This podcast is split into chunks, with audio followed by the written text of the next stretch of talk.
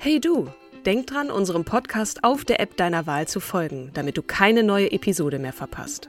Und wenn du uns noch mehr unterstützen möchtest, schenk uns 5 Sterne auf Apple oder Spotify und lass uns auch noch eine tolle Rezension da. Mit Acast Plus kannst du uns übrigens werbefrei hören und auch 24 Stunden vor dem offiziellen Launch unsere neueste Episode vor allen anderen hören. Mehr Infos in den Show Notes. When you're ready to pop the question, the last thing you want to do is second guess the ring. At Bluenile.com, you can design a one of a kind ring with the ease and convenience of shopping online. Choose your diamond and setting. When you find the one, you'll get it delivered right to your door. Go to Bluenile.com and use promo code LISTEN to get $50 off your purchase of $500 or more. That's code LISTEN at Bluenile.com for $50 off your purchase. Bluenile.com code LISTEN.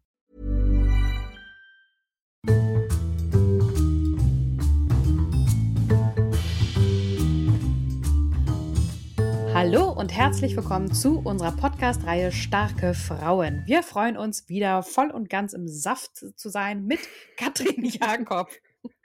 Und Kim Seidler. Es geht heute um eine Chinesin, nämlich eine Dirigentin mit dem, ich hoffe, ich spreche ihren Namen korrekt aus, äh, klangvollen Namen Xiang Jiang zu Beginn vielleicht mal so aus Salameng die Frage, was schätzt du von den, ich glaube, es sind so bummelig 130 Orchester, die es in Deutschland gibt, wie viele, wie viele davon werden von Frauen dirigiert? Äh, prozentual würde ich jetzt mal so hm, acht bis zehn denken. Es sind, ich habe mir allerdings ist die Zahl, das muss ich gestehen, von 2017, da waren es nämlich sage und schreibe drei von 130. Das ist, wenn ich richtig rechnen kann, nicht mal zwei Prozent, aber Doch, schon doch, mal. 2,3 Prozent so Oh. ungefähr müsste das sein. Ja.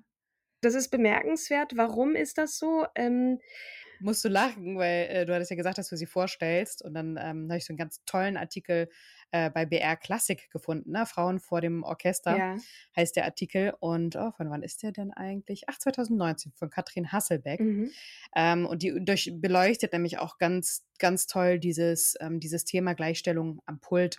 Und, ähm, und die Simone Young, die kenne ich ja noch von, von der Hamburger Staatsoper. Mhm. Ich habe sie so bewundert, weil die ist in einer vollen Leidenschaft aufgegangen. Also der war das so, die hat nicht so auf, ich würde jetzt mal ganz, ja, oberflächlich betrachtet sagen, nicht so auf Haltung geachtet, sondern auf Leidenschaft. Mhm. Ihr ganzer Körper war die Musik. Das konntest du richtig beobachten und sehen.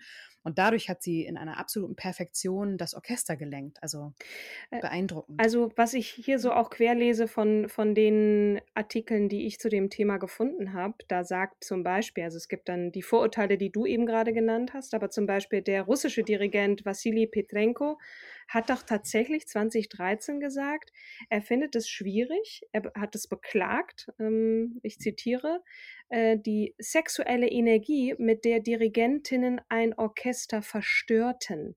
Das heißt, ne, dieses... Ich habe ja auch noch äh, passend dazu den finnischen Professor Jorma Panula, der 2014 sagte, sogar im finnischen Fernsehen, Mhm. ähm, Frauen könnten keine männliche, auch in Anführungsstrichen, Musik, nennt Bruckner und Stravinsky. Das können die nicht dirigieren, sondern nur weibliche wie Debussy. Verstehe. Ähm, oder auch nicht. Also das ist, das ist mir, das ist mir ein, ein Rätsel, wie das gehen kann, äh, also wie man zu dieser Meinung kommt. Aber äh, klar ist, glaube ich, geworden, dass dieser ganze Verein von Männern, ne, auch äh, als, als Professoren entsprechend an der, an der Schule, dass die da irgendwie so einen Deckel drauf halten und zwar international. Umso mehr freut es mich, dir und euch jetzt eine Frau vor, vorstellen zu können, die das geschafft hat und die so richtig durchmarschiert ist und das unter Voraussetzungen, die nun wirklich äh, nicht besonders einfach waren. Also ich, ähm, sie ist geboren 1973 in Dan, Dandong im Nordosten in der Nähe der ähm, nordkoreanischen China. äh, genau. Habe ich, hab ich Mhm. noch nicht gesagt. Also ist sie Chinesin, aber auch in China geboren und zwar in der Nähe der nordkoreanischen Grenze. Und das ist zu einer Zeit gewesen, wir erinnern uns, kommunistisches China und zwar noch so richtig zur, da hat Mao Zedong zwar noch geführt, aber da war er schon so langsam ein bisschen am, am Schwächeln.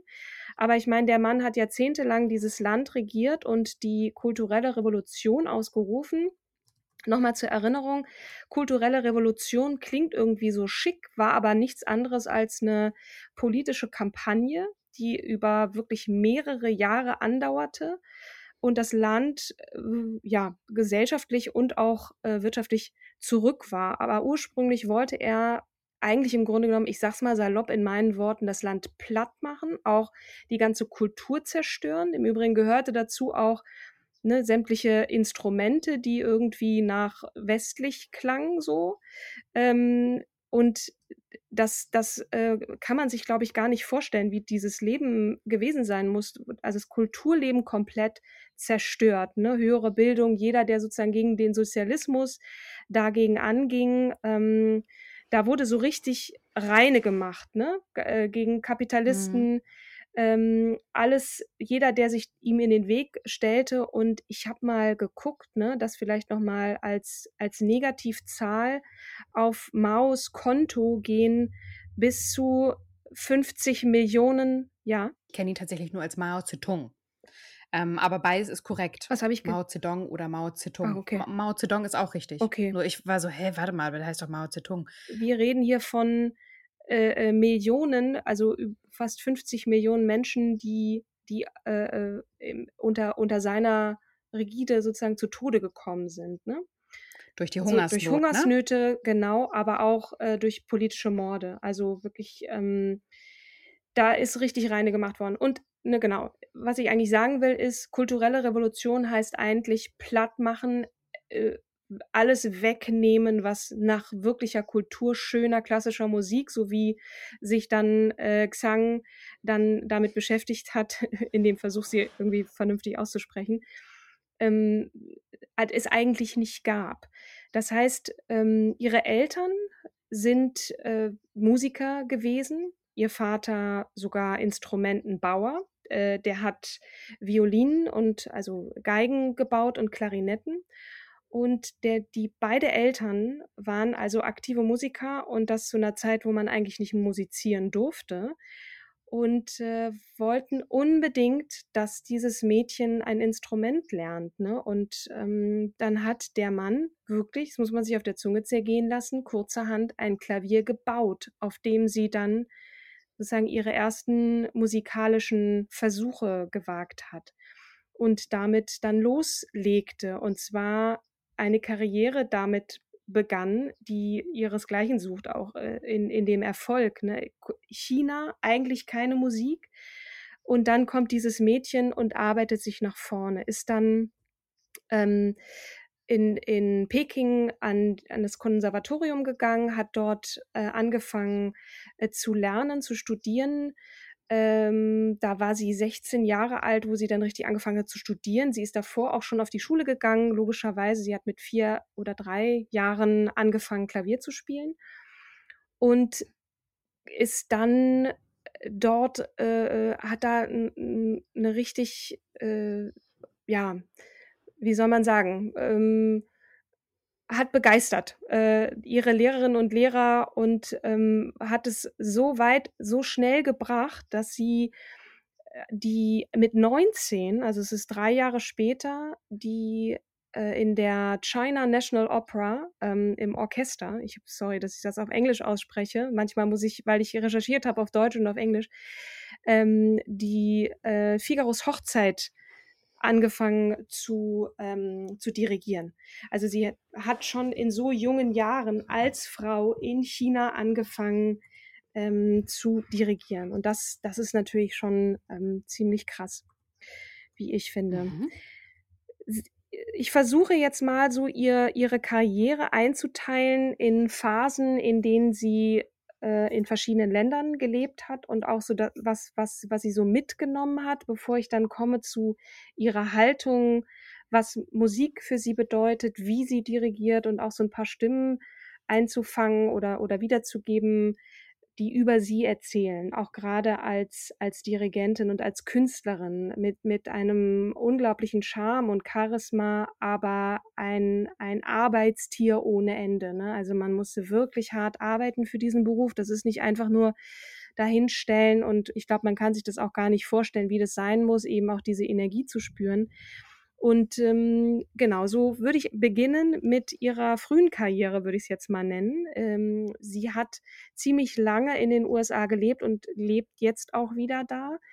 Die Zeit dort, also sie ist 98 das erste Mal in die Staaten gegangen, hat äh, dort ihren Doktor gemacht an der, äh, in, in Ohio, an der University of Cincinnati und war da tatsächlich äh, vier Jahre dann ähm, musikalische Direktorin.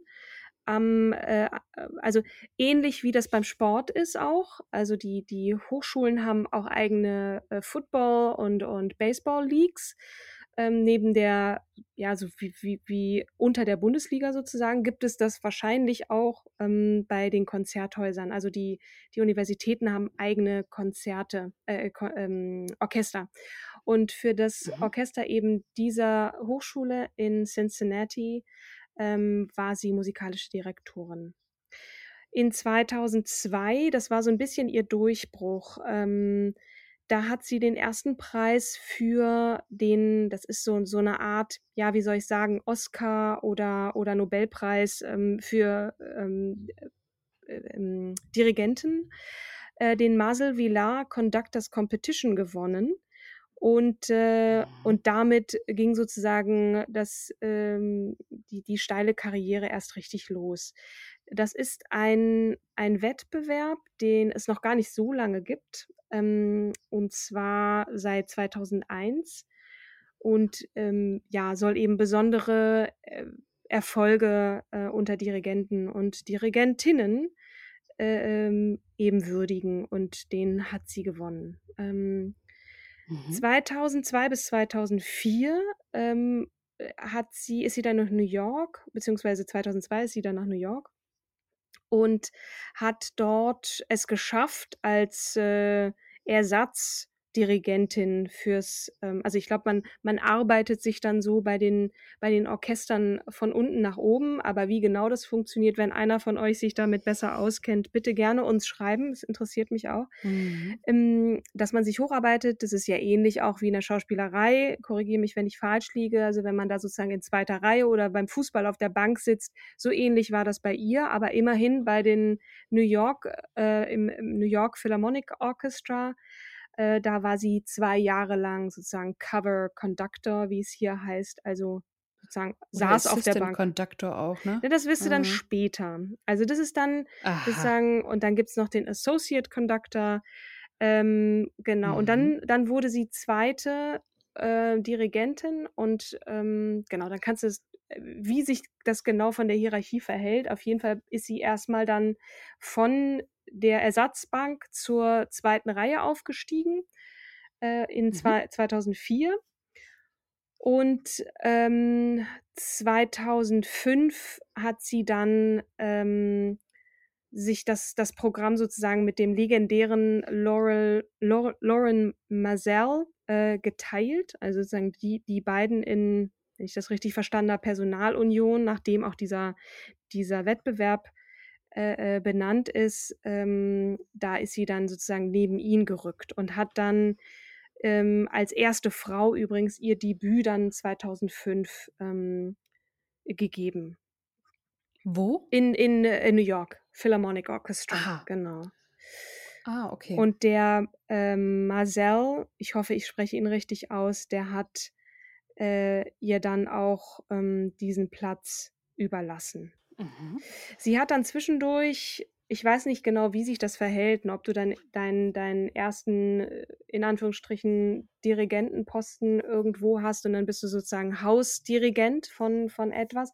Sie ist dann aber von 2005 äh, bis 2007 äh, äh, nach Iowa gegangen, Sioux City Symphony Orchestra, wo sie zwei Jahre ähm, war und hat dann ähm, das, ne, wir erinnern uns kurz, 2000, äh, 1998 ist sie rüber und es war dann 2007. Es waren so, äh, ja, nicht mal ein Jahrzehnt, was sie voll gemacht hat, hat aber da wirklich auch große Erfolge gefeiert und ist diesem Land auch dann so dankbar dafür gewesen und hat sich da auch so wohl gefühlt, dass sie wenig später wieder zurück ist. Aber sie hat gedacht, da auch. Mhm. sie ist doch auch noch irgendwie zum BBC National Orchestra and Chorus of Wales. Genau. As a Principal Guest Conductor. Aber wann jetzt genau, weiß ich auch nicht. dazu komme ich noch. Ich muss mich auch so ein bisschen Oh. entlanghangeln, weil es gab so viele Stationen und sie hat ja nun wirklich Wahnsinn. auch für die großen Häuser dann auch in den in äh, Europa ähm, stand sie am Pult und ähm, genau BBC, da das nehme ich mal schon vorweg, da hat sie diesen diese ganz berühmte Reihe da auch als erste Frau ähm, als Guest Conductor war sie da. Da war sie aber 2016 erst. Das ist ähm, das ist erst später gewesen. Ja. Genau, sie, sie geht ähm, 2008 hat sie äh, dann beschlossen, also das war sozusagen fast zehn Jahre nachdem sie in die USA äh, gegangen ist, hat sie dann überlegt, ich muss unbedingt nach Europa, ich muss äh, dahin, wo, wo all diese großen Künstler waren, äh, die ich so schätze, ob das jetzt Verdi ist, Mozart, aber die große Symphonien geschrieben haben, ich muss, ich muss rüber. Und äh, hat es dann geschafft, tatsächlich als erste Frau überhaupt die Staatskapelle Dresden zu dirigieren. Das war im Januar 2008 und ist dann 2009, du hast es erwähnt, ähm, nach Mailand, äh, Orchestra Sinfonica di Milano Gis- Giuseppe Verdi. Äh, das Haus hat sie dann auch als erste, als, als, ähm, als Music Director ernannt.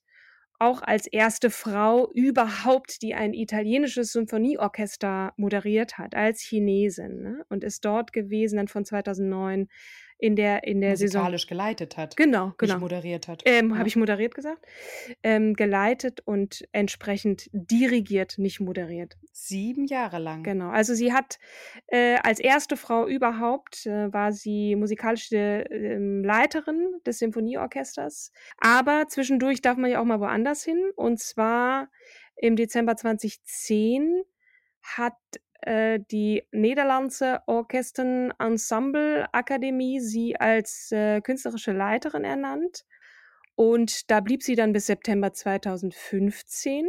Dann sozusagen 2016, da ist sie dann äh, in, in Mailand geblieben, Giuseppe Verdi. Und dann kam, sie, dann kam der Zeitpunkt, wo sie doch wieder so ein bisschen Sehnsucht hatte, zurück in die USA zu gehen, im New Jersey Symphony Orchestra und äh, wurde dann auch immer mal wieder angefragt. Und im November 2015, da hatte man dann so Gefallen an ihr gefunden und äh, hat sie dann sozusagen wieder zurückgeholt. Aber vorher. In Melbourne war sie doch auch. Sie war überall eigentlich. Sie war in Montreal, sie war in Melbourne, äh, im Orchester des chinesischen Nationaltheaters, also hat auch immer den Kontakt zu China gehalten, hat die äh, chinesischen Philharmoniker äh, dirigiert, genauso wie das Guangzhou Symphony Orchestra. Also Los Angeles Philharmonics, äh, San Francisco Symphony Orchestra, Hong Kong Philharmonic Orchestra und dann war sie in London Symphony Orchestra. Also Ja, Wahnsinn. man kann da, ähm, man blickt dann manchmal nicht durch, wann war sie jetzt genau wo. Es wird, glaube ich, ziemlich deutlich, dass sie da eine Karriere hingelegt hat, die und immer wieder lese ich First Woman to und so. Aktuell hat sie ja laut dieser EMG, ähm, IMG Artists ähm, Bank, hat sie currently serves as Music Director of the New New Jersey Symphony Orchestra. Genau. Ist jetzt auch gerade verlängert worden bis 2024. Dann hatte sie doch auch irgendwo, hatte ich noch vorgelesen vorhin, ähm, dass sie sich da für die Jugend auch stark macht. Das Genau, Nachwuchs, Nachwuchsförderung ist auch ganz wichtig für sie. Künstlerischer Nachwuchs, Jugendorchester, der nationale Jugendorchester der Niederlande. Mhm. Vielleicht noch ganz kurz zu, zu, zu ihrem Charakter. Sie ist, sie ist ganz klein, sehr, sehr klein, aber und hat so ein Lächeln im Gesicht und das sieht alles sehr, sehr leicht aus und trotzdem, sie gibt sich total hin und ist aber eine wahnsinnig starke Person. Also es, es wirkt, also es ist ein bisschen irgendwie ganz klein und niedlich und, äh, und so auf der einen Seite und auf der anderen Seite unfassbar konzentriert, hart arbeiten und so weiter. Und äh, diese Kombi finde ich einfach sehr faszinierend. Und jetzt kann ich noch einen kurzen, ein kurzes Zitat aus dem Buch Goodnight Stories for Rebel Girls vielleicht vorlesen. Wenn Mädchen sehen, dass Frauen diese Arbeit leisten, werden sie sich das selbst auch zutrauen. Und Mhm. das finde ich, ähm, das, wenn man sich so, ne, ich habe jetzt so sehr viele Stationen vorgelesen, wo sie überall war. Und wenn man dann aber ein Interview von ihr hört und auch Leute über sie reden hört, dann wird einem klar, was für eine unfassbare Kraft und Stärke in dieser Frau liegt. Das, ähm, das wirklich äh, verzaubert mich schon sehr. Ähm, und jetzt noch mal kurz zurück zu dem, man, es gibt zum Beispiel ein, ein Malerkonzert, was ihr euch im Internet ähm, anschauen könnt. Oder nee, Moment, war das die Beethovens Neunte? Jedenfalls kann man sich äh, das anschauen, wie sie das, das BBC Orchestra, wie sie das leitet, übrigens auch als erste Frau überhaupt, Mhm. wie sie dirigiert, wie sie das Orchester im Griff hat, mit so ganz kleinen Gesten, mit sehr viel Lächeln. Also sie lächelt viel, was, was ich bei Männern, die ich so habe dirigieren sehe, sehen, was mir nicht so aufgefallen ist. Und das hat was etwas sehr Fröhliches, finde ich. Mhm. Hm. Ich meine, es gibt ja schon allein wenig Frauen. Du hast vorhin auch von einer Dirigentin erzählt, die, die du so wahnsinnig gerne auch Simone Young. Genau, die du so wahnsinnig gerne Mhm. anschaust, weil beim Dirigieren, das macht auch so eine Freude. Man fühlt auch dann alleine, was für eine Kraft so jemand hat, der da vorne ist und dass dann jedes Orchester anders klingt und es klingt auch noch mal anders, wenn es jemand anders dirigiert. Mhm. Deswegen gerne mal in, in ein entsprechendes äh, YouTube-Video reinschauen und dann, dann, dann seht ihr, was auch gerade Xiang Zhang da so ausmacht. Jetzt Mhm. habe ich doch ganz viel erzählt. Ich dachte, als wir vorhin sprachen, so viel gibt es gar nicht über sie, aber ähm, ich glaube, es vielleicht noch ganz kurz zu ihrer Familie. Sie hat äh, zwei Söhne äh, und äh, genau, die sind sieben und elf, also noch relativ klein. Sie hat gar nicht so viele Hobbys, sagt sie, weil das die Zeit, die ich dann habe, die möchte ich mit meiner Familie und mit meinen Kindern verbringen. Und ganz lustig, dann wurde sie gefragt, was, was wärst du geworden, wenn du äh, wenn du keine Dirigentin wärst, geworden wärst. Und dann hat sie gesagt, sie hat wahnsinnig äh, Freude an Sprache. Also sie hat auch Italienisch gelernt. Äh, ich weiß nicht, ob sie auch äh, Holländisch kann oder so, aber sie hat ja eine Weile auch in Holland verbracht. Mhm. Äh, spricht sehr gut Englisch und äh, Übersetzerin wäre sie geworden oder Architektin. Das ähm, war noch so, was Mhm. ich gefunden habe. Ich würde ganz gern am Ende auch nochmal darauf hinweisen, dass es eine ganz tolle Seite gibt, nämlich für alle Musikinteressierte und auch diejenigen, die noch mehr über weibliche Dirigentinnen erfahren möchten. Äh, die Homepage heißt archiv-frau-musik.de und ähm, da wird relativ viel sichtbar gemacht, wo und wie viele Frauen und was gerade los ist. Also fand ich sehr spannend. Ich bin durch diesen ähm, BR-Klassik-Artikel auf, auf die Seite aufmerksam geworden. Und ähm, die Barry Allen Kitchens hatte, also vom Archiv Frau und Musik, ähm, hat sich auch nochmal über diesen Wandel ähm, ausgelassen, dass sie halt auch gesagt hat, äh, auch die, Di- das Dirigieren selber ist ja im Wandel, ne? im Sinne von kollegialer Zusammenarbeit, da hat sich der Stil ja auch geändert. Und natürlich hat das im Verhältnis zu anderen Berufsbranchen äh, oder Berufszweigen wie Ärzte, Richter und Politiker ähm, deutlich länger gedauert, dass auch Frauen diese Berufe ergreifen, also den Beruf der Diri Dirigenz Mhm. ähm, ergreifen können, liegt aber auch daran, dass erst seit ein paar Jahrzehnten, Jahrzehnten Frauen überhaupt im Orchester spielen dürfen. Ja, das ist krass. Also die, die äh, Gleichberechtigung im, im Orchestergraben und auch am Pult ist, äh, da haben wir noch einiges zu tun, glaube ich. Und vielleicht hat äh, diese Folge so ein bisschen äh, zumindest dazu beigetragen, sich dessen bewusst zu werden, wie das da ist. Äh, ich habe zum Abschluss noch ein, äh, zwei Zitate von ihr. Also es gibt auch ein ganz schönes Interview mit ihr, äh, was auch so diese Freude wiedergibt, äh, die ich vorhin schon angewähnt, äh, erwähnt habe. Und sie hat eigentlich angefangen so mit harte Arbeit. Musik ist harte Arbeit. Und dann sagt sie irgendwann, mh, später in diesem Interview, ich dachte früher, dass es Arbeit sei, nicht, dass es auch Spaß machen kann. Und das hat sich dann irgendwann bei ihr ähm, dann gewandelt. Ne? Music is bigger than my life. When I pick up the baton, also den Taktstock, äh, I feel the great respect for the music and the profession. Und das ähm, finde ich ist ein ganz tolles Zusammenspiel. Ähm, und jetzt wirklich das letzte Zitat. Music is more passionate than I am. I have to open up, otherwise I cannot do it. Ähm, und ich finde, sie tut das auf eine ganz grandiose Art und Weise. Super. Dankeschön, Katrin. Und sag mal, gerne, wen möchtest du vorstellen? Weißt du es schon? Annie Londonderry. Oh, und sie ist Fahrrad gefahren und irgendwie um die Welt oder so, ne? Kann das sein? Mhm. Mehr verrate ich nicht. Ich bin sehr gespannt. Bis dann. Tschüss. Bis dann. Tschüss, liebe Kim. Tschüss.